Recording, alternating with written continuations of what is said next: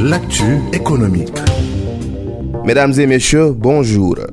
Niel, une firme basée à Dakar spécialisée dans la communication d'influence, a lancé cette semaine un appel à propositions pour financer et accompagner cinq projets de recherche sur les politiques liées à l'intelligence artificielle en Afrique francophone.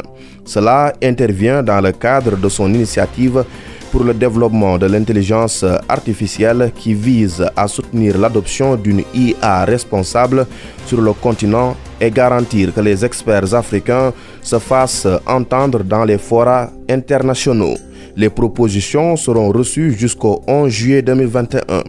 Les équipes qui seront sélectionnées vont recevoir une somme cumulée de 615 000 dollars canadiens pour développer leur projet en 24 mois. Si l'IA se développe plus vite en Europe, en Asie ou encore en Amérique du Nord, le rythme est beaucoup moins rapide en Afrique.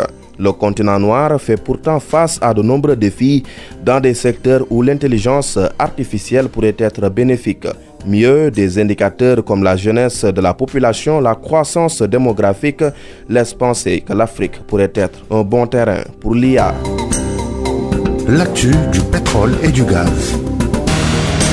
Les subventions à l'énergie sont un des instruments utilisés par les gouvernements pour atteindre des objectifs politiques, sociaux et environnementaux, mais celles-ci font l'objet de nombreuses critiques en raison de leur impact sur les émissions de carbone. Amagor. Le Fonds monétaire international a exprimé sa préoccupation face à la résurgence des subventions au carburant dans le pays et a exhorté le gouvernement à poursuivre ses efforts pour unifier ses taux de change c'était lors d'une réunion virtuelle.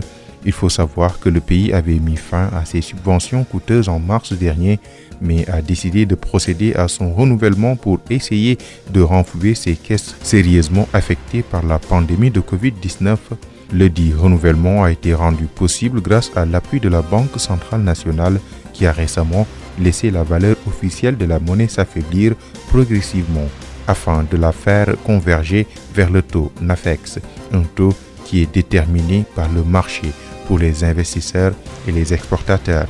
Ceci a donc fait l'objet de vives inquiétudes par le FMI, car la Banque centrale a indiqué cette semaine que la gestion du régime de change a réduit l'accès aux devises, sapant ainsi la confiance des investisseurs et faisant reculer les investissements. De plus, l'institution estime que le retour des subventions au carburant constitue un frein à la réduction des émissions de gaz à effet de serre. Pour rappel, selon les récentes estimations de la Banque mondiale sur la situation économique au Nigeria, la croissance attendue cette année devrait s'élever à 1,8% contre une récession similaire l'année dernière. Amagor Robert merci pour toutes ces explications. Merci à vous également, mesdames et messieurs, d'avoir suivi euh, votre rendez-vous économique e-business présenté par Mme Abdou Kassé, assisté à la partie technique euh, par Maxime Sen. Nous vous donnons rendez-vous demain à la même heure sur e-radio.